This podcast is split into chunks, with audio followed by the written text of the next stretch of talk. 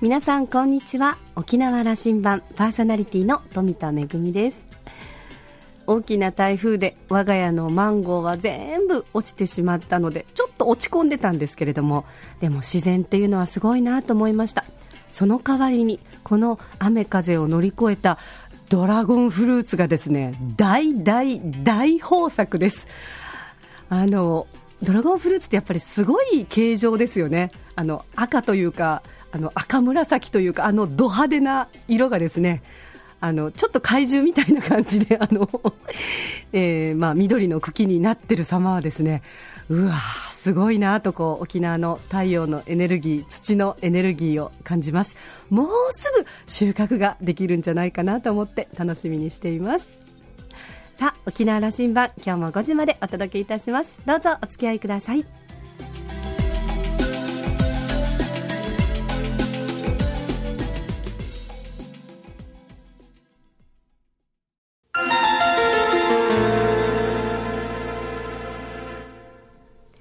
那覇空港のどこかにあると噂のコーラルラウンジ。今週はエングループリミテッド代表取締役社長の又吉真由美さんとラウンジ常連客で沖縄大学地域研究所特別研究員の島田克也さんとのおしゃべりです。又吉さんは1967年生まれ那覇市のご出身です。那覇高校そして県内の専門学校を卒業後オーストラリアやアメリカで生活し現在香港在住20年。香港生まれで沖縄育ち中国人のご主人とともにアジアを中心に飲食店を展開し沖縄の食文化芸能音楽などを発信しています。現在飲食部門として香港シンガポール上海ジャカルタマカオ沖縄で沖縄と日本がコンセプトの飲食店23店舗を経営していてまた2012年には新たに貿易部門を立ち上げて沖縄や日本の食材をメインに香港とマカオで展開中です。そんな又吉さんに事業への思いそして沖縄への思いをコーラルラウンジで語ってもらっています。それではどうぞ。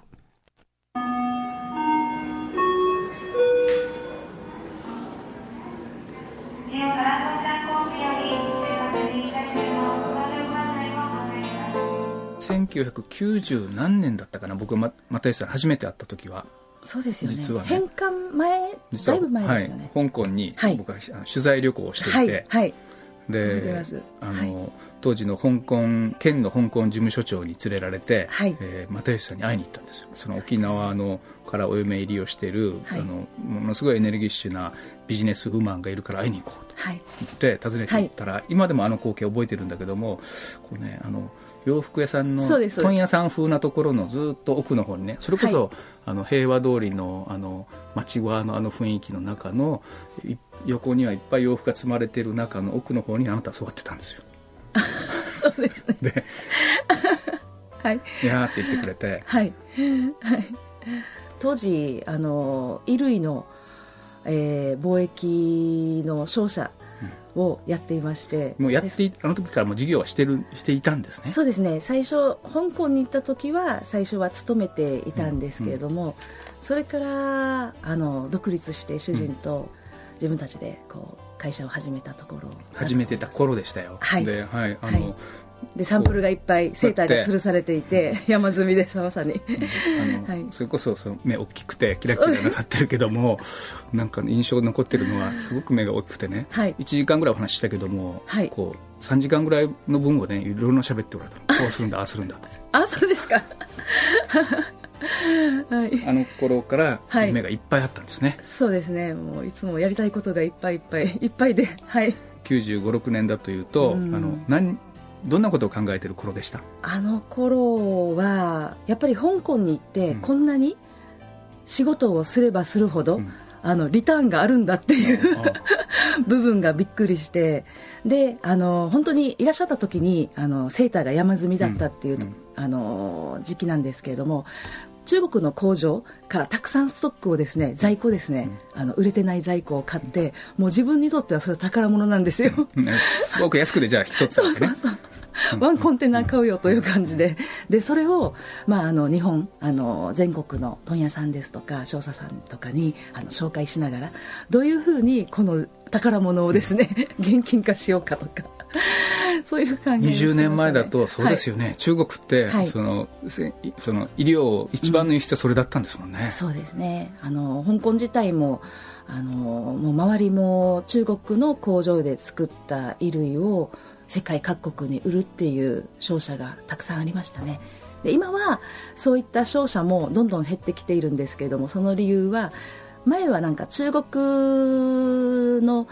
えー、方と直接商売をするのが怖いとか、うん、やっぱりちゃんと、あのお金を送ったらちゃんと物が来るのかとか、うん、そういった検品とか検診とかそういったあの安全基準はどうなんだろうっていうのがあったのと言葉とか、あと納期の問題があるのでどうしてもあの香港の商社っていうのが必要だったんですね、それがどんどんどんどん中国がレベルアップしていってで、えー、もうだんだん香港の商社も少なくなってきていますし、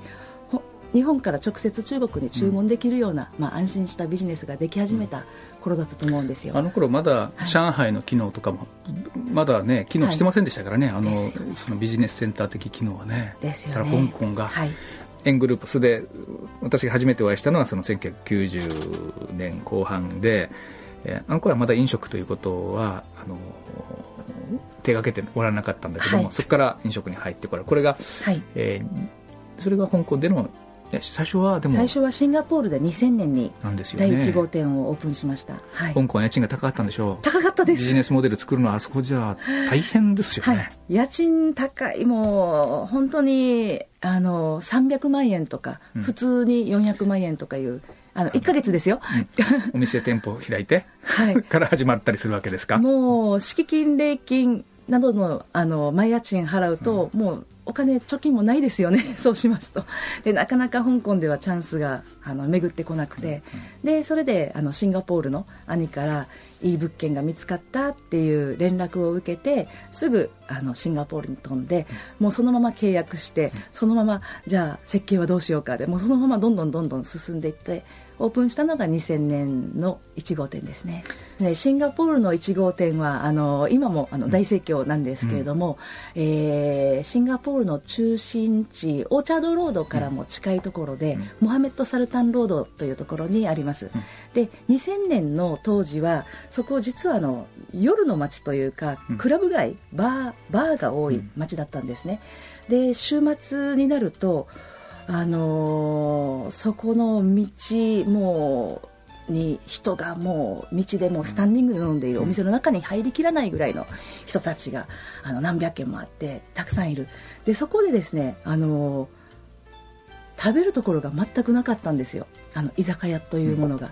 全くなくてでうちの兄がそれを見た時に空いてる物件っていう情報まだその時は入ってたんですけども情報を聞いた時にこんなに人間がいてこんなにエネルギッシュな場所で食べるところがないこれはチャンスだっていうことででそれであのその物件を決めたんですね。でそれが2000年の12月にオープンしまして、うんうんで当時シンガポールでお店の方はできたけれどもじゃあメニューの方どうしようかっていうことで私たちがずっとやりたかった沖縄料理屋さんっていうものをやりたかったんですけれども実際に、えー、沖縄の食材が全く手に入らなかったんですよ。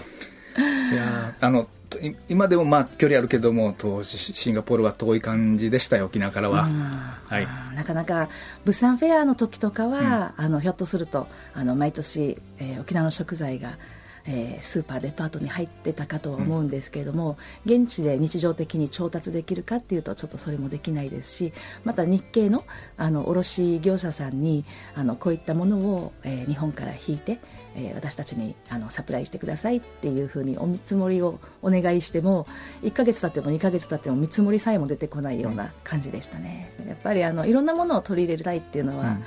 あのもともとありますし沖縄自体がチャンプルー文化、うんっていうこともあると思うんですけれども、はい、日本食も、うん、あの十分に入れながら沖縄のものも混ぜ合わせて現地の人が美味しいっていうふうに感じるものをこう提供しているような形です、ね、シンガポールでの事業が10、はい、そうするともう14年ぐらい経ってきてるんですけど、はい、シンガポールという街はここもまた人口もうん十万単位で増えていってますよね、はい。はい、ますます国際都市化してるんだけども、ね。はい、又吉さんの事業は？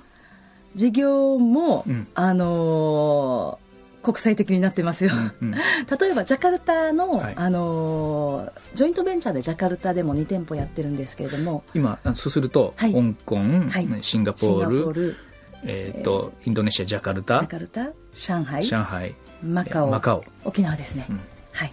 はい、6つの地域です。はい、でどうぞその、はい、ジャカルタ？でシンガポールのあの園の1号店を訪ねられて、うんうん、ですごく気に入っている、あの華僑のあの財閥の方がいらっしゃいまして、うん、でその方がどうしてもジャカルタであの園をやりたいっていうふうにおっしゃってたので、本当に沖縄料理をやりたいのかなもしかすると日本食とこうこうかぶった感じで、しゃぶしゃぶ屋さんとか寿司屋さんとか天ぷら屋さんやりたいのかなっていうことで店舗をたくさん見て回ったんですよ。あなたがやりたいのはこれなのかこれなのかこれなのかっていうことで。そしたらいや絶対これなんだっていうのが沖縄料理だったんですよ、でこの、あのジャカルタの財閥の方ってもうものすごくあの規模のスケール感の大きい方でで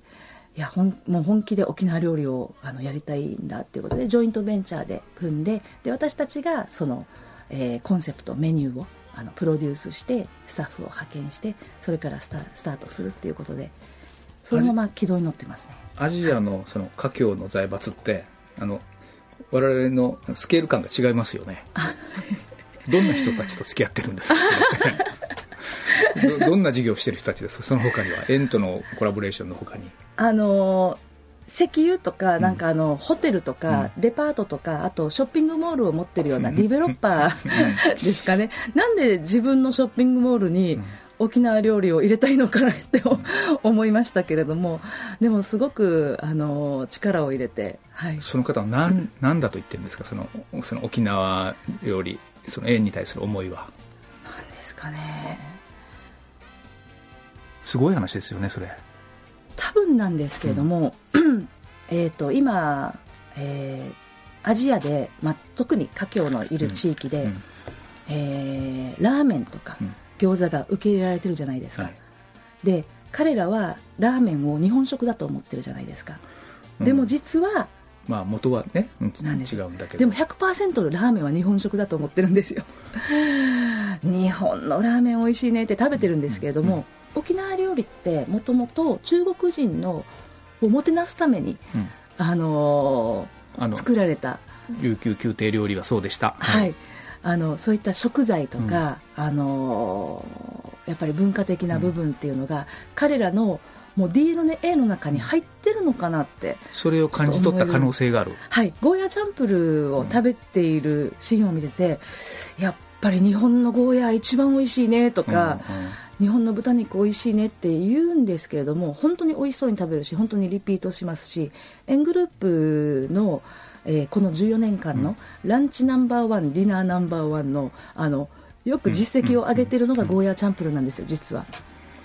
だからそれって彼らは日本食だ沖縄沖縄食だって思ってるけれども実際にはうちのシェフなんかはなんか中華料理作ってるみたいだなって言いながら、うん、ずっと朝から晩までチャンプル作ってることもあってそれを感じ取った可能性があるんですね。はいはい。あのつまりうん百年前のはい、あの琉球が、はい、その中華民族をもてなすために料理を研究した部分があるものを、うん、彼らがもしかするとそれをあの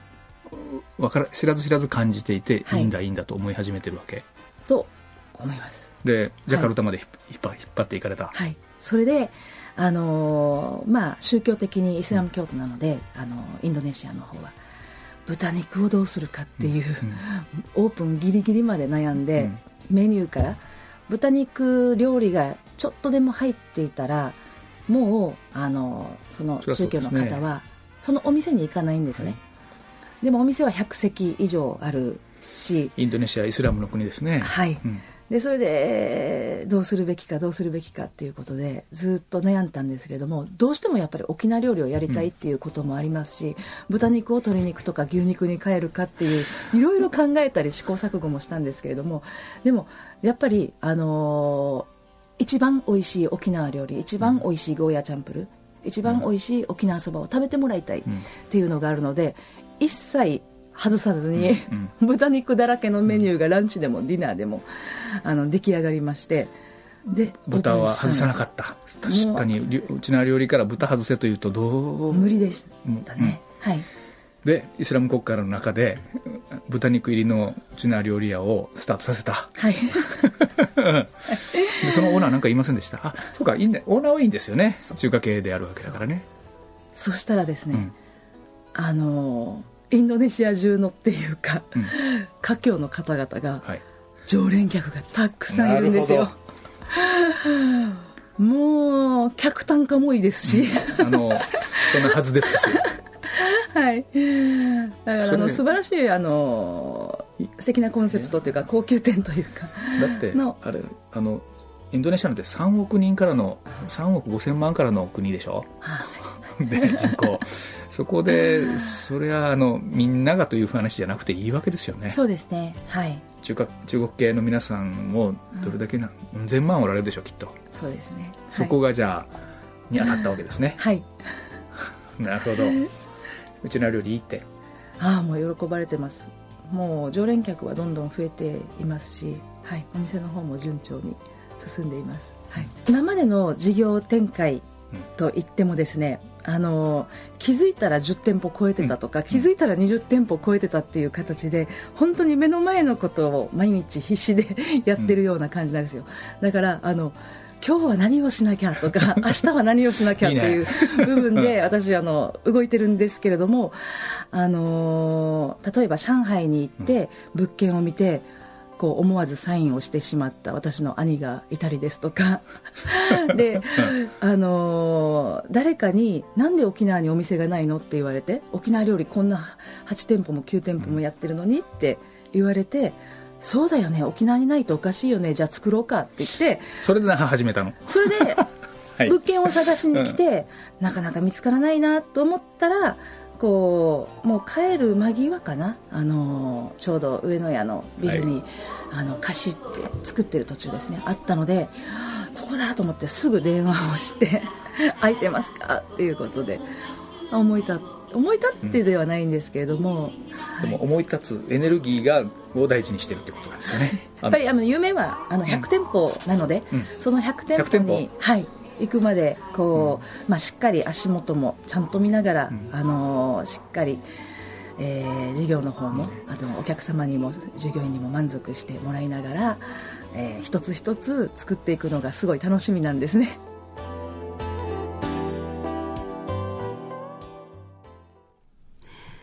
又吉さんとのおしゃべりを終えて島田さんは那覇空港のコーラルラウンジが最も似合う女性のお一人ではないでしょうかと目をキラキラさせてとにかくエネルギーを感じた。アジアに100店舗の目標きっと達成すると思うと。18年前に初めて香港で出会ったあの真由美さんが今や注目の成長企業の経営者でとても嬉しいと、えー、興奮しながら あのねおしゃべりを終えての感想をねおっしゃってましたけれどもあの本当にあの円グループそして又吉さんのご活躍ってね例えば新聞の経済欄なんかが月に何度もお見かけすることもありますよね。又吉さんの功績、そしてエングループの功績とても大きいなというふうに思います。あの、食文化だけではなくて、本当に沖縄、全部沖縄の文化をあの発信しているという、あの、本当にそのエネルギッシュな、えー、ご活躍、これからも期待したいと思います。100店舗、絶対達成してくださいね。えー、この続き、また来週お送りいたします。今週のコーラルラウンジは、エングループリミテッド代表取締役社長、又吉真由美さんと、ラウンジ常連客、島田克也さんとのおしゃべりでした。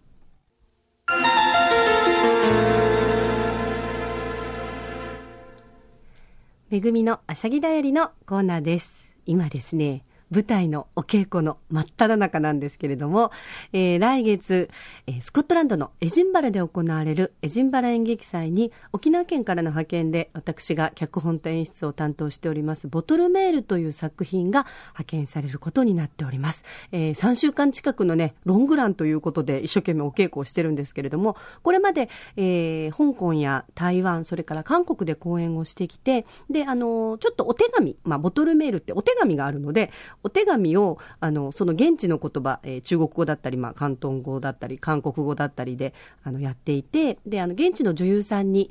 あのナレーションを取ってもらったものを録音して使ってたんですけれど前々からこれやっぱりお客さんの前で録音じゃなくてちゃんとそのボトルメールの中に入ってるお手紙をあのお客様に生の声で聞かせたいんだよねってこうキャストとスタッフといろいろ話をしてたんですけれどもじゃあ誰がそれを読むんだと あのいろいろ相談をしましたら人数の制限とかもあって結局言い出しっぺの私がそのお手紙を読むことになってしまったんですよ。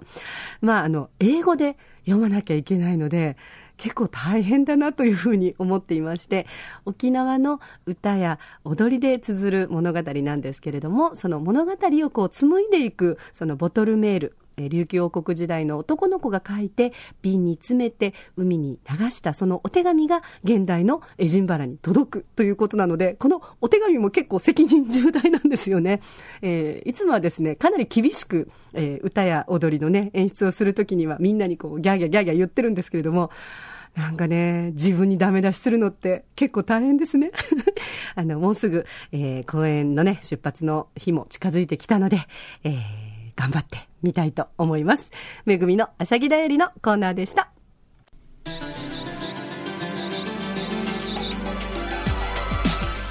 さて沖縄羅針盤では過去の放送がポッドキャストでいつでもお聞きいただけますラジオ沖縄もしくは沖縄羅針盤と検索してホームページからどうぞポッドキャストでぜひチェックしてみてください。それから私富田やコーラルラウンジ常連の島田さんのブログやフェイスブックでも情報発信中ですのでぜひお時間のある時にこちらも覗いてみてください。沖縄羅針盤今週も最後までお付き合いいただきましてありがとうございました。そろそろお別れのお時間です。パーソナリティは富田恵でした。それではまた来週。